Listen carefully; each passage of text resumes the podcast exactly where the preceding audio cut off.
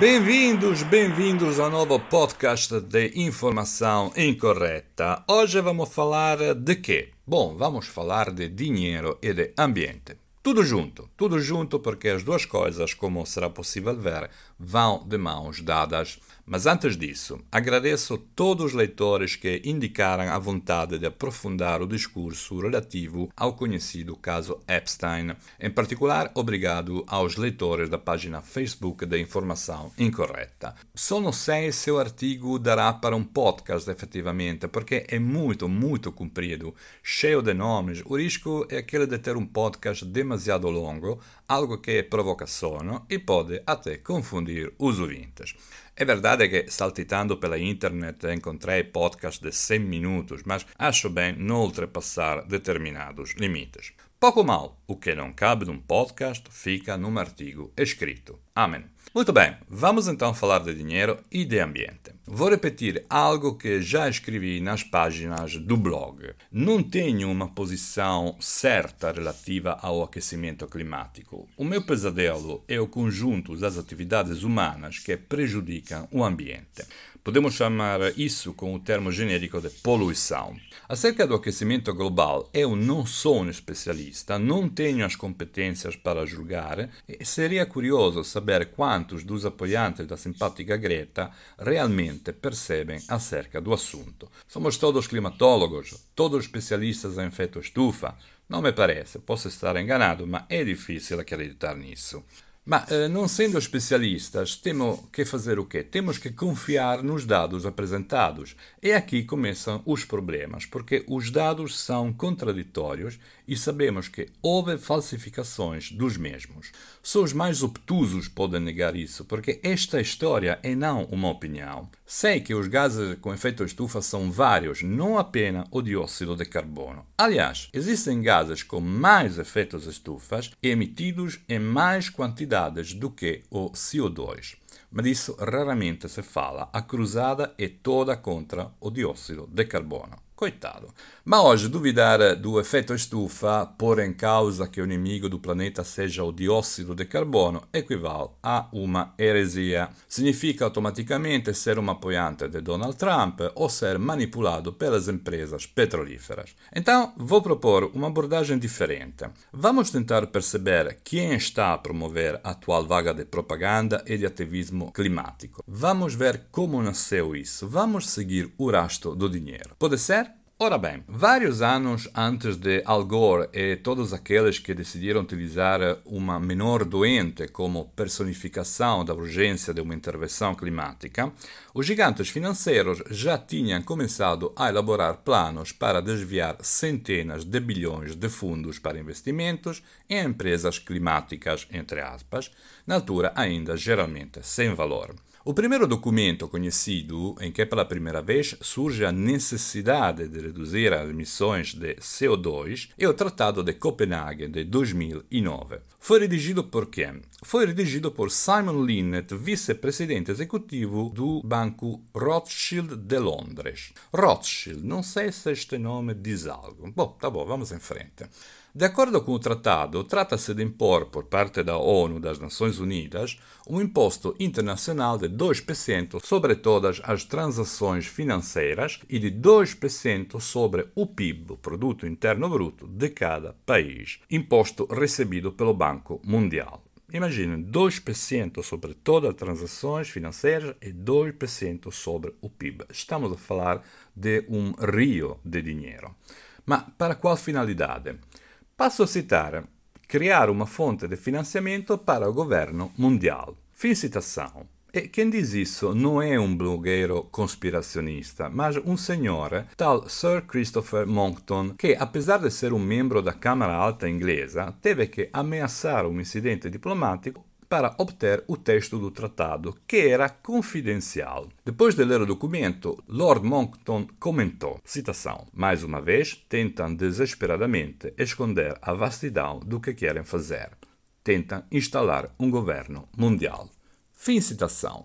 Ma già no anterior manifesto politico de combate contra o dióxido de carbono, publicado em 2008 pela Social Market Foundation, Simon Linnet definia as emissões de gases de efeito estufa como o novo mercado social. Mercado em que sentido? O que significa isso? Significa que devemos impor às forças do mercado e do livre comércio para que estas lidem financeiramente com as emissões de carbono, o que exige que uma instituição internacional responda a essa necessidade. Esta instituição é um governo mundial com poderes coercitivos. Ovviamente, diz Linnet, è improvável que um organismo global como tal comece por conta própria. Então, o alerta acerca dos gases de efeito estufa serve mesmo para este propósito. Cria-se o alarme, espalha-se o pânico, decide-se a urgência. E assim de fato foi.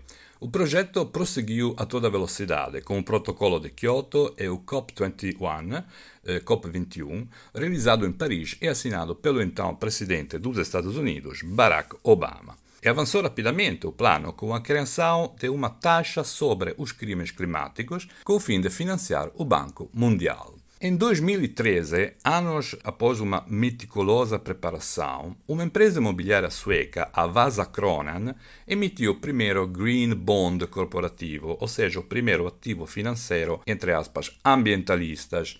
A essa companhia juntaram-se outras empresas, incluindo a Apple e o principal banco francês de altura, o Crédit Agricole. Em novembro de 2013, a Tesla Energy de Elon Musk comercializou o primeiro título garantido por atividades decorrentes do setor fotovoltaico Solar Asset Backed Security.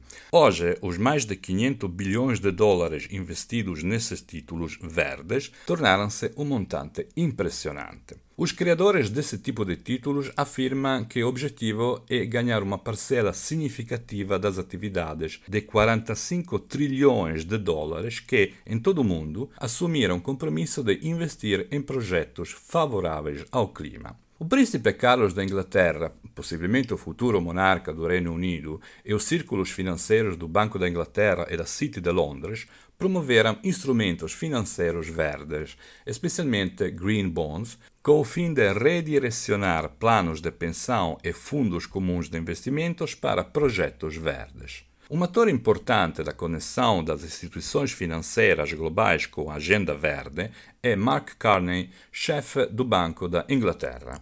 Em dezembro de 2015, o Conselho de Estabilidade Financeira do Banco de Compensações Internacionais, presidido na época por Carney, criou um grupo de estudo de divulgação financeira relacionado ao clima, a Task Force on Climate Related Financial Disclosure, conhecida com o acrônimo de TCFD com o fim de aconselhar os investidores, financiadores e as companhias de seguros sobre os riscos relacionados ao clima. Esse era certamente um objetivo bastante estranho para os banqueiros centrais globais. Na altura ainda não havia Greta com seus gretinos a ocupar as ruas. Em 2016, este TSFD, juntamente com a City de Londres e o governo do Reino Unido, iniciaram a iniciativa de financiamento verde, com o objetivo de canalizar trilhões de dólares em investimentos igualmente verdes. Os banqueiros indicaram 31 pessoas para a direção deste TSFD e vale a pena citar os nomes desses indivíduos. Presididos pelo bilionário Michael Bloomberg, a direção podia contar com figuras-chave do banco JP Morgan Chase Company, BlackRock, um dos maiores gestores de ativos do mundo, com quase 7 trilhões de dólares, do banco Barclays, do HSBC, o banco repetidamente multado por lavagem de dinheiro e tráfico de drogas, da Swiss Re, a segunda maior empresa de resseguros do mundo, do banco chinês ICBC, da indiana Tata, da italiana Eni, e aqui falamos de petróleo, da Dow Chemical, do gigante da mineração BHP Billington, da Generation Investment de Al Gore. Greta e os seus gretinos espalham a ilusão de que aqueles que reduziram o planeta nessas condições, que ganharam fortunas com isso, serão aqueles que irão abdicar dos seus lucros para melhorar a nossa qualidade de vida. Voltamos, voltamos ao dinheiro, porque o já citado Mark Carney do Banco da Inglaterra também foi um importante participante nos esforços para tornar a City de Londres qual centro financeiro das finanças verdes globais. O chanceler britânico do Tesouro Philip Hammond pubblicò este ano, em julho de 2019, um documento com um título bastante significativo. Estratégia financeira verde transformar as finanças para um futuro mais verde. O documento afirma que, e passo a citar, uma das iniciativas emergentes mais influentes é a Task Force do setor privado sobre os relatórios financeiros relacionados ao clima, o também já citado TSFD, apoiado por Mark Carney e presidido por Michael Bloomberg. O projeto foi aprovado por instituições que representam 118 trilhões de dólares de ativos ao nível global. Fim da citação. E este é o plano: financiarizar toda a economia mundial, usando o medo de um cenário de fim do mundo, um Armageddon, para atingir objetivos arbitrários, como zero emissões de gases de efeito estufa. Interessante a parte do documento na qual Hammond prevê que a implementação da estratégia verde irá custar aos contribuintes britânicos um trilhão de libras é interessante também o fato do documento, antes disponível no database do Parlamento inglês, agora sumiu. Mas voltemos aos verdadeiros atores da Cruzada Verde. E poderia faltar aqui a Goldman Sachs, o omnipresente Banco de Wall Street, do qual saíram também o presidente do Banco Central Europeu, Mario Draghi, e o chefe do Banco da Inglaterra, o já citado Carney, lançou o primeiro Índice Global de Ações Ambientais de Alto Nível, índice desenvolvido em conjunto com o CDP de Londres, CDP mais conhecido como Carbon Disclosure Project, projeto de divulgação da questão do carbono. O CDP, em particular, é financiado por investidores como já encontrado Banco de Lavagem de Dinheiro HSBC, JP Morgan Chase, Bank of America, Merrill Lynch, American International Group e State Street Corporation e ovviamente Goldman Sachs. Esse novo índice, agora chamado CDP Environment EW e CDP Eurozone EW, visa arrecadar dinheiro através de fundos de investimento, sistemas estatais de pensão, como o CalPERS, a instituição estatal de reformas da Califórnia, e o CalSTRS, o sistema de pensão do estado da Califórnia. Uma atividade com um valor combinado de mais de 600 bilhões de dólares. Tudo para investir em objetivos cuidadosamente escolhidos. As empresas mais cotadas no índice incluem a Alphabet, que é a dona de Google, a Microsoft, ING Group, Philips, Danone e, é claro, sempre a mesma Goldman Sachs. E é neste ponto que entra em cena Greta e os seus gretinos, ou Alessandria Ocasio-Cortez, de New York, atrás das quais existe uma máquina financeira muito bem lubrificada que faz isso com fins lucrativos. Agora, o que vamos fazer? Vamos falar das ligações de Greta com Al Gore, presidente do grupo Generation Investment, cujo parceiro é David Blood, ex-funcionário do Goldman Sachs e também membro do já citado TSFD. Vamos falar da ONG sueca a qual Greta Thunberg está ligada, a We Don't Have Time, fundada por Ingmar Rentzog, líder do Climate Reality Project de Al Gore e, por sua vez, membro da Task Force Europeia de Política Climática. Ou vamos falar de Alessandria Ocasio-Cortez, entre cujos conselheiros encontramos o cofundador de Justice Democrats, o tal Zach Exley, também membro da Open Society de George Soros e que recebe financiamentos da Fundação Open Society, sempre de George Soros, e da Fundação Forte. Bom, não, não vale a pena falar disso agora. Como diz um comentador no Facebook, a Google sugiro utilizá-lo. Porque aqui o objetivo do nosso discurso não é Greta e nem Alessandra, aqui o discurso é muito mais amplo. Os vínculos entre os maiores grupos financeiros do mundo, bancos centrais e corporações globais no atual impulso em direção de uma estratégia climática radical não são de todo devido a um esforço autêntico para tornar o nosso planeta um ambiente limpo e saudável.